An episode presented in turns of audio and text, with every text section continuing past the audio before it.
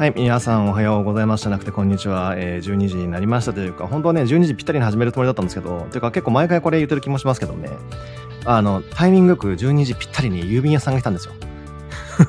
ピンポーンってなって、マジかみたいな感じでですね、ちょ荷物の受け取りをして、しかも冷蔵だったんで、あのね、あの、蓋開けて、えー、冷蔵庫に入れたりとかしておりましたというね、まあ、すごいタイミングでございますが、えっ、ー、とですね、久しぶりに僕東京に帰ってきまして、3週間ぶりぐらいで、えっ、ー、とね、つい2、3日ぐらい前に僕は帰ってきたんですけども、あの、ツイッターとかですね、あの、いろんなインスタなり、まあ、他のメディアでですね、皆さん東京寒いとか、なんか季節が変わったギャーとかね、皆さん、まあ、ギャーは言ってないか、それ僕の妄想ですね。はい、言ってたから、いやー、なんかちょっとどうなのかなと思って帰ってきたら、全然半袖ですね。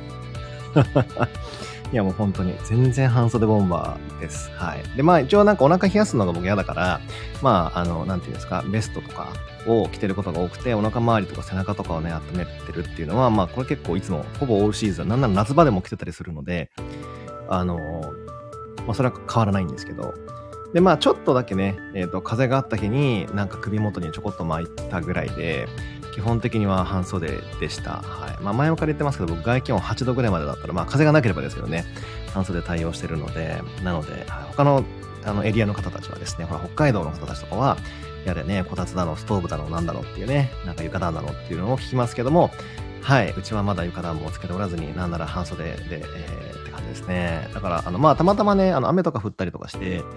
寒かった時期もね、東京そのかつて3週間、過去3週間かあったんだと思うんですけど、だから意外と、あの、まあ、なんだろう、暖かいというか、過ごしやすい気候から過ごしやすい気候へっていう感じですね。今日はね、東京ちょっと雨降ってますが、そんな寒いっていうほどでもなく、むしろ僕的には快適な、えー、ぐらいかなっていうふうに、えー、はい、感じております。はい。今日はですね、まあ、3つぐらいちょっとまた雑談トップにポンポンポンって持ってきまして、でその後に、えっ、と、LCB のコーナーと、もう略してますね。LCB のコーナーと、あとは、えー、最後に星のことをついてお話をしたいと思います。えー、もう早いものでね、もう今週が、え、今日が10月15日、天秤座新月でして、1週間後、10月22日がちょうど天秤座太陽期間ラストの日で、もうあっという間に、あのー、サソリ座のシーズンがね、やっときますけども、なんか天秤座のシーズンちょっと早かったなっていう気もしますけど、どうでしょうかね。この時期はね、やっぱり星回り的にも、ね、まあ後でちょっと細かく話しますけども、まあキロンとのポジションがあったりとかね、まあまあしんどい時期だと思うんですよ。で、体調壊してる人結構多いイメージがあって、僕自身もですね、なぜか昨日朝起きたら、なんだろう、左足の甲が痛いみたいになって、ちょっとなんかの片足引きずるみたいな歩き方の時が、なんなら今朝もちょっとあったんですけど、はい、そういうようなね、ちょっと不調が出たりとか、痛みが出るとかね、結構周りでなんか捻挫するとか、ちょっとなんか関節が痛いですとかいう方もちょこちょこいらっしゃる、えー、感じがします。はい。うん。来週は10度切りそうですよね、東京も。あ、なるほど、そうなんですね。あだいぶじゃあ、冬模様というかね、えー、えー、ぐっとこう気温が下がってくる感じですかね。あの虫嫌いの僕としてはもう早く気温下がれ、早く気温下がれ、じゃないと虫が出るじゃないか、みたいなね、えー、心の声が聞こえてきたりもしますけれども、はい、虫が出ないので僕はもうあのこの晩秋というか冬が大好きでございますという、はい、それが理由っていうわけではないんですけどでも、はい、あの虫が出ないから冬はいいなと。どんだけ虫嫌いやねんと思いますけど。あちなみにねこれ勘違いされてる方もいるかもしれませんけど僕はあの虫の虫のあの生態系に対しては僕は何も物申すつもりはないんですけどもうあのねキモいのとグロいのがダメなんですよ。かっこ本音。ゆじぞう心の本音ですけどあのキモいのとグロいのが本当に嫌なんです。もうカメムシもやばいし、もうなんならね、僕あの、某 G と言われてる、僕はね、普通にゴキブリって言えるんですけど、某 G と略されることが多い、あの生態を持つ、あの、なんか黒茶の彼らよりも、全然、あの、カメムシの方が嫌いです。いきなり、なんか虫トークしてますけど、もうあの臭いのと本当に勘弁してほしいなと思いますね。もう G とかどうでもいいんですよ。別になんか、なんならもうなんか、流線形でかっこいいなぐらい思いますけど、スポーツカーみたいなボディでええなぐらい思いますけど、でも雲とかムカデとか、もうね、カメムシとか、なんかもうな、なんか、いきなり朝から、朝からとか昼から虫トークしてますけど、もうあの気色悪いのがダメなんですよね。いや、本当に。あの、動き方もちょっとね、なんかもう、なんか、肝、肝黒ですし、はい。まあ、その肝黒トークはさておき、なんだろう、これ、火星サソリ座だから肝黒トークになっても、まあいいや、それはどうでもいいですね。はい、ということで、まあ、えっ、ー、と、冒頭の雑談なんですけども、あのですね、昨日かな、僕あの、ウェルクさん、いつも通り、あの、2ヶ月ごとぐらいに、あの、お邪魔してるんですけど、えっ、ー、と、表参道のですね、あの、量子調整器、あの、アントロピー調整器っていうんですかね、を、えー、用いて、まあ、いろいろこう、検診というかですね、調整、波動調整してくださる、まあ、クリニックで、僕はまあ、えっ、ー、と、2021年の末ぐらいからかな、えー、お世話になったり、もうちょうどね、この間見たら、たまたま、火星サソリ座期間に入ったぐらい、前回のですね、ぐらいから僕あのエルクさんお世話になっていて、だから本当にだからまあ1年半ぐらいかな。まあもう、もう約2年か。はい、ぐらいまあお世話になっているんですけれども、あの、2年ぐらいの中で本当に体調良くなってきて、なんかその数字が良くなってくるからね、やっぱりこう、特にロジックが好きな人というか、特に男性脳の人とかには、あの、あ、数字で出るから、体感とかだけじゃなくてね、わかるから、その数字を上げていく。まあ、ウェルクさん的に言うと数字正確に言うと下げていくんですけど、あの、少ない方がいいので、そもはやそんなゲームみたいになってきて、あ、楽しいななんて思ってますけれども、えっ、ー、と、昨日は なんかウェルクさんの方で、えっ、ー、と、あの、森島先生のね、あの、えっ、ー、と、インスタとかを見てくださってる方はもしかするとご存知かもしれませんけど、あの、最、えっ、と、最近導入された、あの、台湾の、なあれ、なんて言ってたかな？なんとか、ちょっと機械の名前ちょっと僕も正直よく覚えてないんですけども、その台湾のね、機械で、あの横になるんですよ、ベッドに。で、あの、左右の首に3分ずつぐらい、うーってね、ちょっと僕が言ったら気持ち悪いですけど、うーっていう、なんかこう振動を当てるんですね。なんかその、スティックで。そう。で、そうすると、なんかもう本当に魔法じゃないけど、ティッティリーって感じで、本当に効果音をつけたくなるぐらい、ティッティリーって感じで、どんな感じやって感じですけど、あの、あの前後でね、その施術のビフォーアフターで、この自分の体幹とか、チャクラバランスとか、エネルギーの巡りをこうね、こう、あの、あの、測定してくださるんですけど、それがなんと、僕ね、脳、脳、脳年齢が、えっ、ー、とね、54歳だったのが、40歳か37歳とかになって、マイナス10何歳とかになって、急に若返った、ティッティリーみたいな感じだったんですよ。いや、本当に。とか、あと、皆さんこの効果音ちゃんと書いてくださってありがとうございます。あとは、なんかそのチャクラバランスみたいなやつも、なんか結構もうヘロヘロだったんですけど、多分やっぱりね、こう出張で疲れてたんだと思うんですよね。ヘロヘロだったんですけど、そう、それが、なんかね、19%とかが68%とか、あとなんか、なんだろう、何か、ちょっと細かくはちょっと僕覚えてないんですけど、データをちょっと、あの、シャメとか取ってくの忘れちゃったんで、あの、えっとね、15%とか15なんちゃらみたいなやつが70いくつとか、何これ4倍やん5倍やんみたいなね、そう、あの、戻ったりとかすることもあって、なかなかこれ測定として面白いなっていうふうに、えー、思いました。しかも、あの、これ言っちゃっていいのかどうかあれなんですけど、まあでも、先生言ってたがいいのかな。その3分ぐらいの計測中に、僕のその生体のデータを電流？わかんないです。脳波かわかんないかわかんないけど、えっ、ー、と、多分、A、AI かなんかに読み込ませて、で、僕に、それで僕に一番最適な周波数を、その、なんていうんですか、こう、その測定器から送り込むことによって、こう、僕の体を調整するみたいな。なので、なんかもう時代は、その、その量子と AI と、ね、いや、なんかもう、すごい時代になってきたなと思いますよ。本当にもう何十年前からすると、あの当時のなんかこう思い描いてた未来の医療みたいなものが、何今もうここ目の前にあるやんみたいな、ちょっとそういうね、ミラクル体験を しました。メルクティブ、イーズさんの森島先生のモノマネを思い出してしまって笑い、なるほど、さすがですね。よく覚えてえ、まいらっしゃいます。さすがです。はい。そう、さすがに今回はちょっともうあの、はい、あの、なんだっけ、モノマネしませんけれども、いやもう本当にそのハイテク具合に、驚き桃の木なんちゃらでございますが、うん、すごいですよ。あの、日々進化してますね、あのクリニックもね。はい。まあでも先生がね、水亀座でもうバリバリに進化、えー、マインドバリバリの方だから、まあそりゃそうやろうなと思いますけども、まあほぼね、もう目が、目が離せませんという感じでございます。はい。で、そう、あのー、ちょうど、えっ、ー、と、10月の10日ですね。話これ今変わってるんですけど、あの、阪急メダさんの、あの、某ポップアップ催事ですか。はい。無事に3週間ロングランを終えまして、えー、やっと、やっとというか、はい、あの、いつまで告知するねみたいなね、まあ、ラッシュからちょっと、まあ、僕もっていうか、なんか、あの皆さんも解放されたかなと思いますけど、はい、あの、おかげさまで大盛況というか、あの、皆さん、そんな、何度も何度もね、来てくださった方もいて、もうありがたいなと、はい、あの、思います。あの、僕自身初めての経験だったし、まあ、あの、あの規模と、まあ、あの期間で、えー、させていただくっていうのも、まあ、初だったので、まあなんか、まあ緊張っていうよりは、こう、もちろん楽しみが勝った部分は当然いっぱいあるんですけど、うん、あの、まあでもやっぱり初めてのことってやっぱりなんていうんですか、こう、あの、わかりづらいというか、その感覚、輪郭をつかみづらいところもあるから、まあどうかな、みたいなこともあったんですけど、はい、あの、無事にね、えー、まあ、大団円というか、終えられて、あ、よかったなと、えー、思います。はい。まあでもあれが何につながるかとか、ちょっとまだ何よく分かってないんですけど、はい。まあ何かね、エネルギーを出したら何か返ってくるのは世の中の常だと思ってるので、まあこれからの展開でね、まあ楽しみかななんて、えー、思ったりも、えー、しております。お、奇跡的なお邪魔できました。ありがとうございます。はい。そうですね。関東でもね、何かしらのイベントっていうか、それやりたいですよね。そうだ、基本的には僕は皆さんとの、その、まあ、タッチポイントっていうか、まあ、その接点をすごくね、増やしていきたいなと思ってるので、まあ、これを機会にね、何かあったらいいんじゃないかな、なんて思っております。はい。で、そうで、ね、話戻るんですけど、えっ、ー、と、その天秤座のね、新月の件をさっきちょっと触れましたけど、あの、今回は、そのステリウムでね、新月、だから今太陽が当然新月、太陽と月が重なるから当然新月なんであって、で、プラス水星もいて、で、まあその、あの、ポジションもね、お羊座の領域と展開してるってこともあって、まあまあその天秤、お羊軸が強い、え今星回りなんですよ。実は。いや、実はってこの中で言ってますけど。はい。なので、えー、まあ、自分と他者とかね、まあ、あと自分の見られ方とか、まあ、あと自分自身ですよね。っていう自分軸、個性軸に対して相当強いエネルギーがこう、まあ、こう渦巻いているというか、まあ、来てると思うので、まあ、自分の不調とか、まあ、僕もそうなんですけど、足が痛いとか、やる気が出ないとか、むしろやる気が出てくるとか、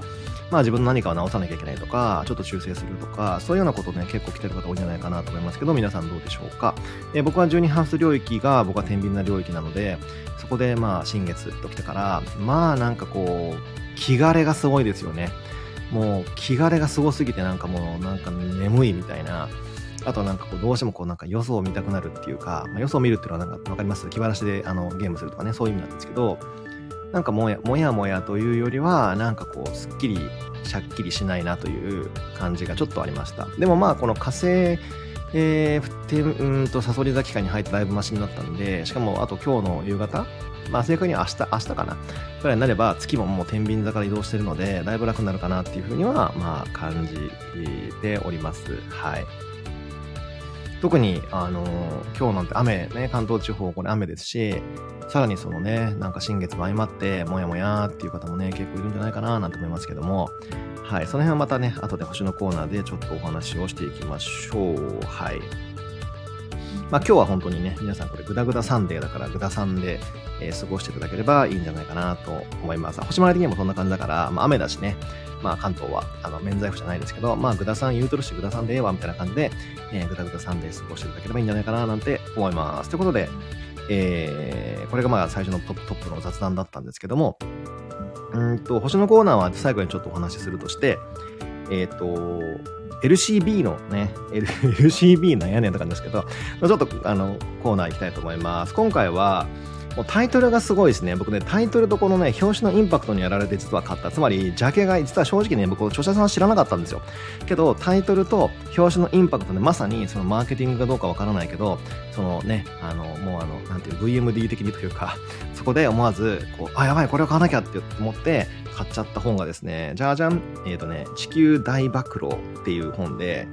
えっ、ー、と、著者がですね、スタントン・ナオさんっていうのかな？ナオさんですね。はい。で、え、ー、と、長岡書店から出版されております。これ僕ね、実は発売日に多分買ったんですよ。なんか書店結構僕はほぼ、ほぼ日産っていうか、まあまあ行ってるんですけど、で、新書とかをブワーって見る、まあ、習性があるんですけどね。えー、っとね、発売日が、この奥付けで言うと、10月の10、10月の11日だから、だからそこから計算するとまだ10日ぐらいしか経ってなくて、僕いつ買ったかな ?10 月の7とかかな？忘れましたけど、かなり早めに買いました。で、えっ、ー、と、何がこれ面白いかというと、まあ、この方のね、ちょっとまあプロフィールが、まあ、いきなり最初からね、生まれた時から宇宙にいた記憶を持つインターセラーコミュニケーションスペシャリストっていうところから入ってくるんですよ。まあ、ここを見ただけでもだいぶいかがわしいんですけど、いかがわしいとか言っちゃった。はい。まあでも、なんとなくちょっと似たものを感じるっていうところもあって、何この画面っぽい感じ、魚っぽい感じっていうところが、まさにこの今の時代的っぽいって言ったら、ちょっと何でもそこにね、こぎつけてるみたいで嫌なんですけども、あ、こじつけてるみたいで嫌なんですけども、そうそう。で、なんだっけ、11歳から18歳まで多分スイスにいたんですよね、この方、確か。あの、はい。そういう、ちょっと多分寄宿舎、寄宿舎的なところでお過ごしになった方だと思うんですけども、そう、世界各国のロイヤルファミリーや大富豪、世界的著名人の子供たち、ん？子供たちなどの同級生としと共に過ごすって書いてますね、プロフィールには。はい。まあ、なので、要するにその宇宙エネルギーの使い手みたいな、まあ、単純に言ってしまうと、えー、特性を持ってる著者のこの、まあ、スタントンさんですけども、あのこの本のね面白いところはあの陰陽の話も出てくるし自分がだから陰と陽どっち側か調べようみたいなところもあったりあとはえー、っとですねそのいわゆる我々のボディがどういう存在で我々はどういうことをやりにこの地球に降りてきた魂で、まあ、ある意味僕らが普段言ってるようなことと多分すごい似通ってるんですけど、まあ、それを彼女なりにすごいこうあの説明していてででもその表現の仕方がね非常にうまいなっていうか面白いなっていうふうにえー、まあ僕は感じてるんですね。あとはまあ前半戦がその地球の攻略の仕方みたいな感じで、まあ、中後半戦からなんかこうなんだっけえっ、ー、とこの宇宙人と仲良くなるっていうか、まあ、その宇宙意識をどう使うにはみたいなところにかなりフォーカスしてこの本っていうのはまあ書き進められて、えー、いるんですけれどもでもいわゆるスピリチュアルな分野にありがちななんちゃらソウルがうんぬんっていうことはあんまり書いてなくてあの地球っていうメタバースにおいてどうやったらその特性をうまく利用して思い通りの人生を描けるかみたいなところにかなりフォーカスしてあの書かれているのであの実用書って言ってしまうと変かもですけど今多分これ洗濯機がぐるぐる言ってますけど気にしないでください。であのかなりリアルなあの手引き書、うん、この地球の歩き方みたいな感じの手引き書として使える本かなと、えー、思います。例えば、えっとですね、感情言葉、思考を一致させるとかね。そうすると、ちゃんと引き寄せられるものね、引き寄せられ、ん？ちゃんとその叱るべきものが引き寄せられますよ、みたいな話とか、なんかね、そういうような、えー、まあ、いわゆる、まあ、業界的に言うとありがちな話なのかもしれませんけれども、あの、なんていうんですかね、こう、うん、彼女なりのそのまあ実体験というか、その実践してきたものがちゃんと書かれてるから、まあ、いわゆる机上の空論的な感じじゃなくて、なんかこうね、肉薄してくるも何かがね、えー、ある、えー、本かなと思います。結構分厚いは分厚いんですけど、あのしかも大判な本ですけど、あのすごくあの読みやすく一瞬で読めると思います。でね、僕彼女のこの本の中で、このサンドさんの本の中で一番面白いなと思ったのは、えっ、ー、とね、このコーナーですね。えっ、とね、すべての地球人が7つの使命のどれかを選んで転生しているというふうに書いていて、で、えっ、とね、その中にはサーバー、かっこ奴隷、職人、戦士、パフォーマー、かっこ表現者、学者、神父、キング、かっこ王様っていうこの7つがあって、このどれかを今あなたはどれかを選んでやってるんだよみたいなことをまあ書いているんですね。まあどれかっていうかどれか2つのこともあるかもしれないんですけど、でそれで言ったら、あのね、QR コードがこの本の中にありまして、出たこの回し物トーク、QR コードが本の中にありまして、まあいいや、それでそこをピピッとこうスキャンしますと、まあその簡単な説問があって、まあそれに答えていく、もしくはそれにこうチェックをつけていくと、まあ自分があの一番どれがね、あのその7つの中で今やってるんじゃないかっていうのがこう出てくるようにはなってるんですよ。うん、それで言うと僕はですね、えー、一番ポイントが高かったのが、僕はパフォーマー表現者でした。まあ昨日もね、ライブ配信中に、ホニャララ中になんかなんちゃらヨッシーとか言うぐらいだから、まあだいぶバグってるから、その辺パフォーマーで、まあこんなんがむしろ神父だったら困るわって感じですけど、ヨッシーとかいう神父いらんわみたいな感じですけど、そうそうそうそう、まあヨッシーがどうのこうのっていうのはちょっとお分かりにならない方は、悩んでる方は、ちょっと昨日のホニャララライブ特に後半の方をちょっと見ていただいて、はい。なので、まあ、パフォーマーか、あと次にポイントが多かったのが僕はね、学者でしたね。でその次は戦士かな。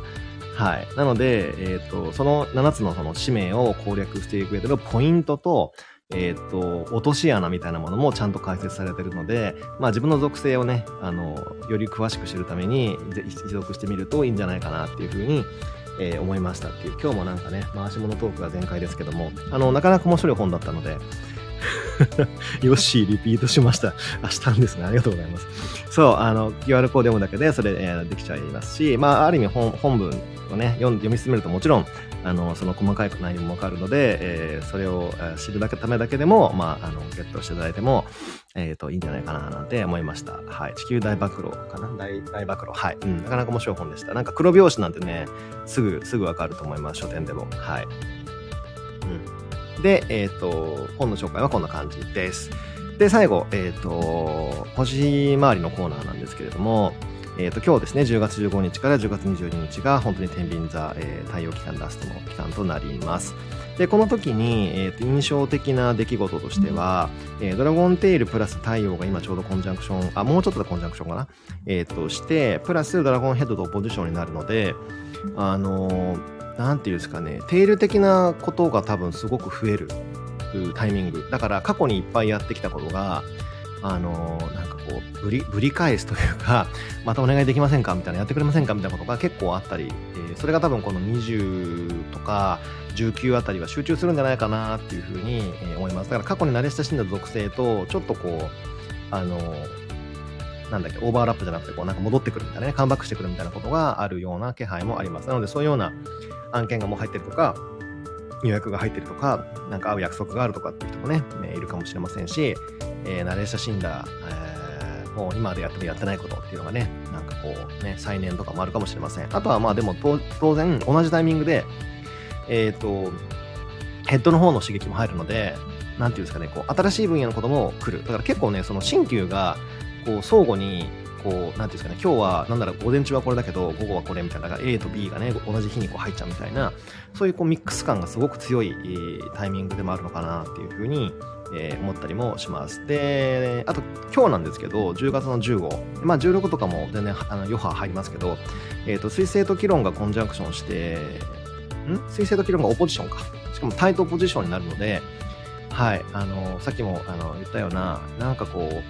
う、ね、こう視点が定まらない感じっていうか、あの A と B が両方やらなきゃいけないわ、どうかな、わ、でもなんかあのエネルギーがなんかまとまらないわ、みたいなこともあったりするかもしれませんね。でも新月だから、あの、あんまりなんかそこに気を取られるよりは、もうなんか何もできんなら何もできん知らんみたいな感じのちょっと思い切りみたいなものとか、あの、あんまりもやもやそこでね、えー、しないことというか、えー、あんまり思考を巡らせすぎないっていうのも、まあいいんじゃないかなっていうふうに、えー、思ったりしております。はい。うん。あとは、さっきの話戻るんですけど、えっ、ー、と、あ、戻るっていうか同じなんですけど、その新月満月、ん？違う、新月の、今何言ってるんだ？えっ、ー、と、その、天、ん？天秤座の彗星と、キロのポジションがあることによって、えっ、ー、と、その物事がちょっと進みづらいとか、うん、なんかこうやってやりたいんだけど、なんか、こうやってやって果たしていいのかな？どうかな？みたいなことで、いわゆるそのなんかその、エバリュエーションですごい時間かかるとか、えっ、ー、と、実行なかなかこうできないとか、っていうことは、まああったりするような気もしますね。だから結構停滞感が強い、えー、週末、まあ、もしくはその、えー、週明け数日間、えー、みたいなのはあるんじゃないかなって思ったりもします。なんかこう、もやもやする感じですよね。なんかこう、右往左往じゃないけど、スパッとなんか決断しづらい感じは、えー、ここ数日間は続くんじゃないかななんて思います。はい。あとはなんか仕切り直しっていうかね、えー、と今まで9割やってたんだけど、あ、なんかもう一回やり直し、やり直しましょうかとか、もしくはゼロからちょっとやった方がいいんじゃないかなみたいなことを、またこう、なかなかリドゥというかね、リスタートみたいなのがあったりするような、えー、流れもちょっとあるので、えー、それもちょっと注意ですね。でもこれは正直もうこの10月の5日とか6日ぐらいから来てるから、なんかそれで一回リセットしましたとか入れ直しましたとかっていう人も結構いるんじゃないかなと思います。まあこういう時はね、なんかあんまり何かこう作り込むとかやり込むんじゃなくて、ね、読書して寝るとか、ね、美術館行くとか、なんかちょっとそういう受動的なことをやるのもいいんじゃないかなって思ったりはします。はい。でですね、えー、っと、週後半になってくると、後半っていうかだから20とか21とか20とかその辺ですね、なってくると、オーブ緩いんですけど、あの、火星サソリと天王星お牛の、まあ、かなり緩めのオポジションはまあ出てくるんですよ。なので、そのあたりから、あの、ますますこの太陽サソリ座期間、だから来週の話なんですけど、に、えー、我々に起こりそうな、まあ、価値観反転、もしくはフィールド反転みたいな、えーと、白が黒になって黒が白になっていくみたいなことがちょっと加速していくのでそのなんか前兆というか予兆みたいなものあなんか今まで何々派だったけど何々に変わるわみたいななんかそういうようなことっていうのがちょっと続いていくもしくはそれが発生してくるみたいなことがあるんじゃないかなっていうふうに思います。だから今まで大事にしてたものとかが、まあ、ちょっとそうじゃなくなってきたりとか、あ、なんかもう価値観変えていいかなとか、もうこのお金は手放していいかなみたいな、そういうシグナルっていうのがボコボコボコっとね、えー、来るんじゃないかなっていうふうに、えー、思います。はい。うん。まあでもそれぐらいですかね。まあ、あとは本当後半ですね、22日になると太陽と水星のコンジャンクションとかもあるんですけど、まあ、そこはあの天秤ラストのコンジャンクション、ね、太陽、水星コンジャンクションなんで、あのだいぶその辺ぐらいからちょっともやが晴れていくっていう感じで、まあ、さっきもちょっと、お伝えしたんですけど、もやが晴れていくっていう感じになるのかなって思います。なので、まあ、20日過ぎぐらいまではちょっともやるよっていう、まあ、ざっくり言っちゃうと、えー、ことと、まあ、なんか考えがまとまらないかもしれないよってことと、